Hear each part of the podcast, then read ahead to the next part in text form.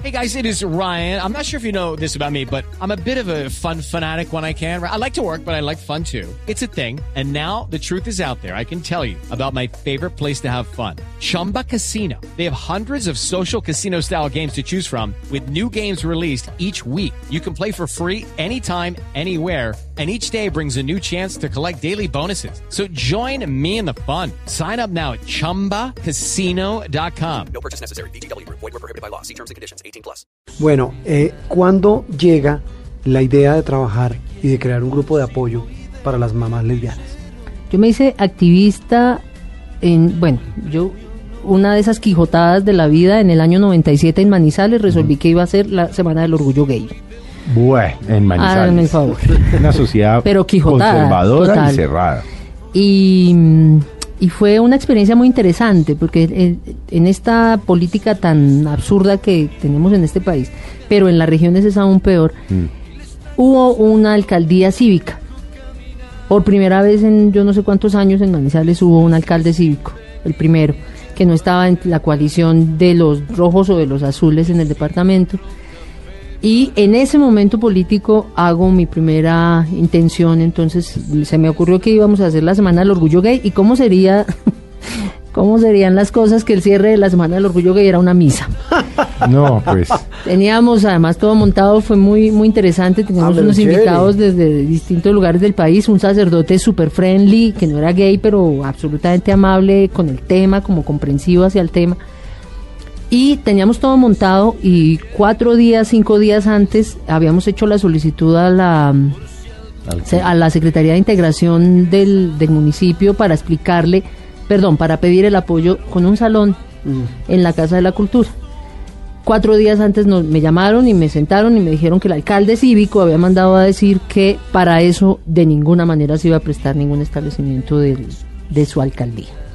Este alcalde después fue destituido por porque de todas maneras estaba oponiéndose ahí a una llave política muy brava, pero fue mi primera experiencia real en la que yo recuerdo haber sentido la discriminación directa desde, desde una institución no, consciente. del Estado. No, a ustedes, a este tema, de ninguna manera. Mm. Me salvó o nos salvó en ese momento el hecho de que en la facultad de, de mi universidad, en la facultad de Derecho, eh, fui y hablé con el decano que esto además implicaba salirse del closet en la universidad porque eso no lo había hecho. Y fui y le dije, mire, me pasó esto y esta es la situación y esto está montado y es, y, es el dentro de tres días. Y me dijo, pero por favor, ¿cómo no me habían dicho antes? Bienvenidos, esta es su casa, abrimos las puertas, lo que necesiten en la facultad. Y eso, y ese fue mi primer acto como de activismo. Y después de que llegué a vivir a Bogotá ya definitivamente, pues me hice una activista mucho más, más permanente, participé de un proceso muy importante que hubo en Colombia, que fue el de Planeta Paz, o muy importante para este movimiento social LGBT.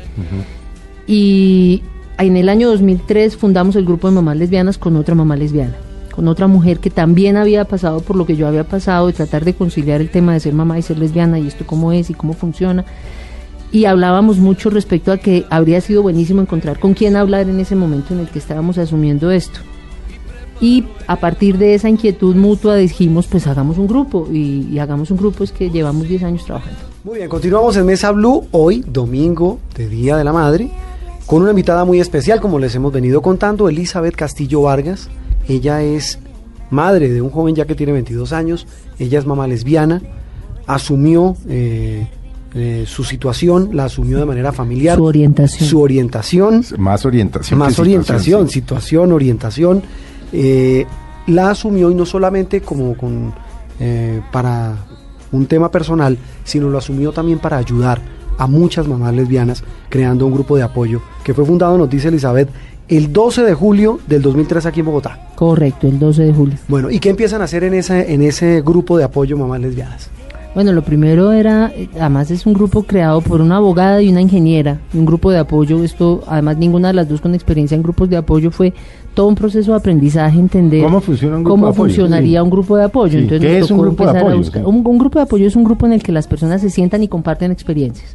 No es para ir a a escuchar eh, a una persona que tiene el Un conocimiento. grupo de apoyo puede ser, se por ejemplo, guardar las proporciones. Alcohólicos Anónimos. Sí, sí, el mismo modelo. Es un grupo de un apoyo, modelo van y muy se parecido. sientan y, Correcto. y ahí dicen yo soy Felipe Zuleta, yo soy alcohólico y me pasó esto y echan su rollo. y echan su rollo o las dependientes de las relaciones afectivas que también hay otros más o menos como esa es la idea entonces es un grupo que tiene la característica de que es medio cerrado. Medio cerrado significa que no cualquiera puede ir a, a la reunión el día que quiera sino que primero tiene que hablar con una de las dos coordinadoras porque cuidamos mucho el tema de la confidencialidad y cuidamos mucho el hecho de que las mujeres que van al grupo puedan hablar tranquilamente sin riesgo de lo que esté Sí, que eh, no se vuelva pues un grupo de apoyo y de chisme. Correcto. Además, Sí. teniendo en cuenta que algunas de las mujeres que asisten o han asistido al grupo en distintos momentos No han salido del closet. ni se han separado o están en proceso de separación. Ajá. Están Uy, no, claro, hay que tener Entonces, obviamente cuidado. hay que tener ahí un, un asunto de cuidado.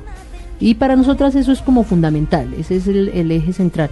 Lo que hacemos es conversar, compartir las experiencias, generalmente, porque esto además es casi la, la manera en la que funciona, pero generalmente llega alguien que trae una, una circunstancia específica complicada. A una mujer que está o en el proceso de separación o porque tiene alguna dificultad con el niño o la niña o con Es el que- hijo. Perdón, le interrumpo, Elizabeth. Señor. Es que eso le iba a preguntar. Usted fue afortunada porque el caso de la reacción de su hijo fue buena. Pero no todas las reacciones de los hijos, de los hijos deben ser buenas cuando una mamá. Por papá- experiencia le contesto, sí. la mayoría de los hijos responden bien. Sí. Si usted a su hijo le ha enseñado a respetar la diferencia, eso ya es un elemento importante. Que donde no hay una buena respuesta, donde y además es completamente justificable, cuando el niño resulta que o la niña encuentra a su mamá con otra mujer, eso es distinto. Encuentra no significa para los malpensados no significa que estén teniendo relaciones sexuales, sino que las ve dándose un beso O las mano. escucha diciéndole mi amor ahí es donde empieza la dificultad. Y por eso es tan importante hablarlo de manera tranquila con ellos, porque lo que hemos aprendido en el grupo en estos 10 años es que lo más adecuado que se puede hacer, lo mejor que le podemos dar a nuestros hijos es enseñarles a decir la verdad. Pero para decir la verdad falta un elemento esencial y es a lo que se, en lo que se concentra el grupo de mamás lesbianas y es en fortalecer a las mujeres en su identidad que no tengan ningún temor respecto a que su orientación sexual va a afectar a los hijos ni nada por el estilo. Explicarles que el hecho de que tengan una orientación sexual como lesbianas no las hace ni mejores ni peores mamás. O sea, básicamente no les cambia nada. Y una vez que ellas logran entender eso y están como tranquilas, desde ahí el tema de hablar con los hijos es muy sencillo.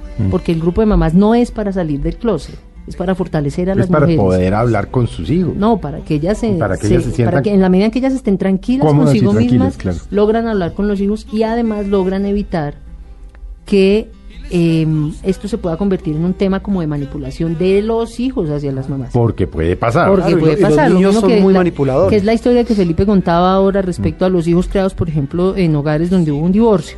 Entonces están con el papá, dicen una cosa, están con Ah, la sí, mamá, van dicen otra. manipulando, sí. Correcto. Entonces, en la medida en que las mamás están tranquilas, evitan todo ese tipo de cosas, digamos, están mucho más serenas en el, en- a- para enfrentar situaciones que se puedan presentar, porque no es que se presenten porque las mamás son lesbianas, se presentan porque los niños son niños y las niñas son niñas, y tratan como de usar la información. No, es que eso sí no hay nada más jodido que un hijo. Correcto. Sí, eso es cierto, pero no. No, y lo digo por experiencia propia. Pero- pero, Felipe- Tienen un estilo. Eh, ay, pa, no sé qué, si sé cuánto. Y no, Claro, son pero- jodidos, pero- son- pero, Felipe, tienen mecanismos de defensa. Usted me dijo, me dijo yo, así- yo aquí soy medio de la minoría, pero sí también hago como la de abogado del diablo, Elizabeth. Yo no lo veo tan fácil, sin tener experiencia en el tema. Ah, yo sí tengo experiencia. Claro, lo que le- se lo pregunto es porque también hablo del que la sociedad moderna, vuelvo y lo repito, claro, estamos ya hablando de tolerancia y de hecho este tipo de programas es para eso, Mm. para hablar de tolerancia, de inclusión, de respeto, que yo pienso que es la base de una sociedad civilizada. Pero definitivamente eh, hay otros sectores de la población que no lo ven así, Elizabeth. Sí, sin duda. Hablo de gente que, que no tolera, y, y voy a decirlo también, que también es respetable. Es decir, frente a esas dificultades, ¿cómo se afronta eso? ¿Cómo un grupo de apoyo le ayuda, por ejemplo, a una mamá lesbiana? Y vuelvo y le digo, no tiene que ser fácil que en una reunión de padres de familia llegue la mamá con otra señora y lleguen la pareja de padre y madre, entre comillas, normal, Sí. estándar, Claro. con la que puede llegar. A ese tipo de dificultades me refiero. Claro, pero lo que pasa es que lo lógico sería que esta pareja de mujeres no llegue como caída de un platillo volador. Ellas claramente han debido ir a la- al proceso de inscripción y lo recomendable, que eso lo recomendamos siempre en el grupo, es trate de buscar un colegio para sus hijos Tol- en el que haya, donde sea, que sea un colegio incluyente y uno se lleva las grandes sorpresas de la vida Sí. pero las grandes sorpresas de la vida. Yo siempre pongo el ejemplo de que, que no vaya a ser un colegio del Opus Dei, pero conozco en, este, en, en- en la historia del grupo ha habido dos niñas que terminaron su bachillerato y en el colegio sabían que sus mamás eran lesbianas Y, no y hubo eran lío. colegios del Opus Dei. Y lo mismo, de, eh, también conozco casos de colegios distritales en donde ha habido discriminación, pero no a, los, no a los niños porque sean sus mamás lesbianas, sino simplemente porque hay discriminación en los colegios. Simplemente entre comillas, ¿no? Hay discriminación.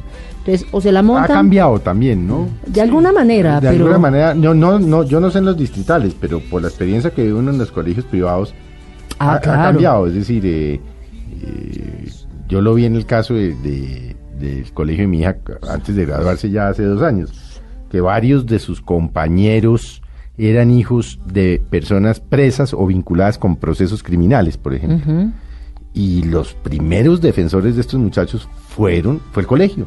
Claro, es que eso es, eso es, ese es el punto, Juan Sí. Roberto, es que el primer llamado a defender finalmente no son los papás, Es es, el sistema niño educativo el que tiene que proteger al muchacho. En el colegio de mi hijo, yo le contaba a usted la historia, eh, no voy a decir el nombre del colegio, pero, pero, pero hubo un- una, una situación con un niño, un niño que sus compañeritos molestaban por sus eh, gestos, por sus ademanes. Claro.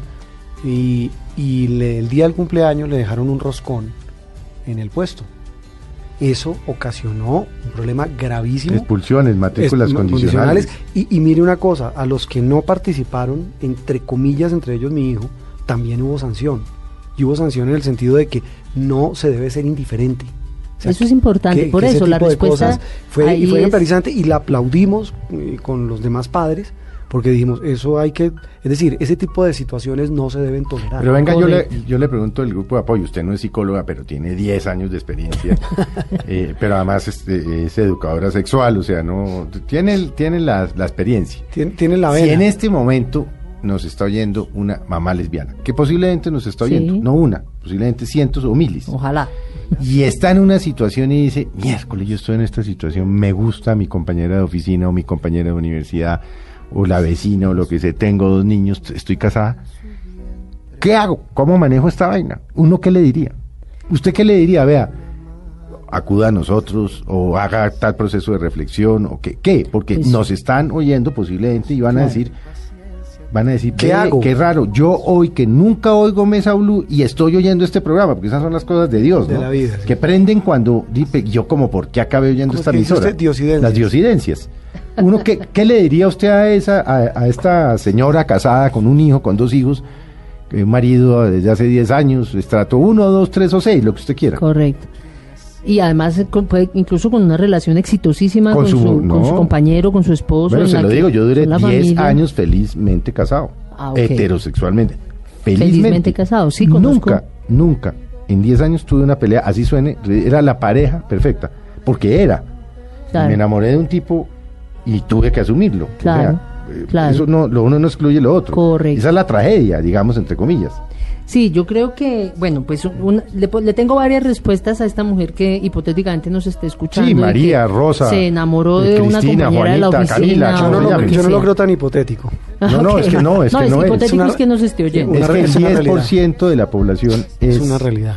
es de, la, de la comunidad LGTBI. Correcto. O sea, estamos hablando de 4 millones de colombianos y colombianas. Ok, entonces... Hay ¿qué- algo debe haber que nos está oyendo hoy. Perfecto, muy muy bien. Entonces, lo primero que le diría es, nos puede escribir al grupo de mamás lesbianas. Nosotras tenemos un sitio web, nos puede escribir a coordinación arroba mamáslesbianas.org. O sea, hay Una página web Exacto. que se llama mamáslesbianas.org. Sí. O sea, primer a- punto, acabe de oírnos, Y vaya. métase al computador. No va a encontrar mucha información porque la tenemos ahorita en re... No, no importa, pero ahí hay un pero dato. ahí está. Pero encuentra dónde se... No, tal vez lo primero que le diría es tranquila, que usted no está sola, no es la primera a la que le pasa, no se preocupe. Y entonces lo segundo que le digo es escríbanos, perdón, escríbanos, póngase en contacto con nosotras. Lo otro que le diría es, si no nos puede escribir, si no se puede poner en contacto, lo primero que tiene que hacer es ponerse en contacto consigo misma. Entienda que no está haciendo nada malo, entienda que, Que no está pecando, que no está que pecando no es una mala entienda que persona. su orientación sexual no puede afectar a sus hijos. No es mala mamá por ser lesbiana. Eso es lo más importante. Si puede buscar ayuda en un acompañamiento terapéutico con un psicólogo o una psicóloga, fantástico. Si no, búsquese una amiga que la entienda o un amigo que, lo- que la entienda y explíquele qué es lo que está sintiendo y se va a dar cuenta si esa persona la respeta lo suficiente que va a poderle retroalimentar el hecho de que usted no está haciendo nada malo. Entonces, ese, es- ese sería mi consejo. Lo primero es fortalecerse a sí misma y reconocerse a sí misma y respetarse mucho y, puntos suspensivos, respetarse mucho a sí misma. Y si cree en Dios, como el, ya es cristiana o es católica, yo, yo le daría un consejo. Recuerde que Dios nunca le pone a uno pruebas que uno no pueda pasar. De acuerdo. Nunca. Ahora, Entonces, si, si cree en Dios... de eso también. Correcto. Claro. Eso Y si también es cree en. Dios, pues eh, mi recomendación es no vaya a hablar con el sacerdote. No, no, no, hable con Dios. Salvo que se encuentre con un sacerdote Chévere, que sea moderno, chévere, que, que hay muchos. sí. Uy, además, hay cientos. hay muchos. No todos son esta godarria recalcitrante que, que escuchamos en los comunicados de Mm. las conferencias. Eh, hable con un sacerdote, pero sí es un sacerdote que le va a ayudar a entender qué es lo que está pasando de una manera tranquila. Yo soy católica y yo pasé por todo ese proceso Mm. Por también. eso, por eso le digo, si nos está oyendo, no sé, Ruth, en, Sí. no sé, en Restrepo, en Villavicencio, en Neiva, en Ibagué, En Cali, en Medellín, en Barranquilla. Todos tenemos formación católica, Correcto. o- originalmente, o casi todos, pues. Lo- lo- mi consejo inicial sería ese, tranquilícese. Usted no, No es está haciendo única. nada mal, usted no es la única, no está pecando. No es la última, no está pecando, no le- y sobre todo no le va a hacer daño a sus hijos Piense porque en eso usted las y en sus mucho. hijos. Sí. Y en el esposo. Si hay esposo, querido, porque no siempre hay esposo, No, pero cuando lo hay, pero si hay es importante llegar a un momento en el que se pueda hablar con honestidad. Eso es lo más fundamental. No se engaña a sí misma No, y no se lo engaña, engaña a a él. sí misma y no lo engaña a él. Pero tiene que estar tranquila para poder hablar con Claro. él, porque si no lo que van a hacer es generar un problema enorme. Entonces, lo más, lo más claro, lo más amorosamente posible. Y una, una última coda ahí a la historia es, seguramente si la relación se acaba, no se va a acabar porque usted sea lesbiana. Se va a acabar porque esa relación ya está en crisis, con seguridad. Por bonito que se vea ese matrimonio, puede que afuera se vea muy bonito, pero al interior yo no estoy tan segura de que Porque esté cuando uno está casado, y ese tipo de cosas tienen manifestaciones. Claro. Por claro. algún lado. Hay un o deterioro porque de no la tienen relación. relaciones sexuales. Correcto. O porque... Ya seguramente existe un deterioro de la Sí. relación. Eso es, eh, yo, de los casos que conozco son muy poquitos, pero ínfima la cantidad, en la que no ha habido ya un claro deterioro de la relación desde antes. Y el hecho de que aparezca otra persona, que es lo mismo que pasa en las relaciones heterosexuales. Usted me está dejando, dice el señor, porque está andando con otro tipo, le dice a la señora. Y ella le, le tendría que aclarar, no, yo no lo estoy dejando porque me estoy yendo con Jorge, lo estoy dejando porque esto se acabó hace rato. Mm. Que si no se hubiera distinto. acabado, Jorge no habría aparecido. Además, en mi las vida. parejas se dan cuenta en qué anda el otro. Claro. Sí. No hay Claro. manera de que usted no se dé cuenta que su señora o su cónyuge o su compañero, compañera, compañero, compañero, lo que sea, si está en otro rollo, está en otro rollo y Claro. eso se siente, eso, eso se, se siente, uno sabe, oiga, este, eh, este o esta, ¿en qué andará? Porque conmigo no está. Sí, correcto. Entonces, también hay que entender eso. No es la separación no se da porque mi esposa se enamoró de otra mujer, no, se da porque esa segura, con seguridad esa relación ya estaba deteriorada desde hace rato.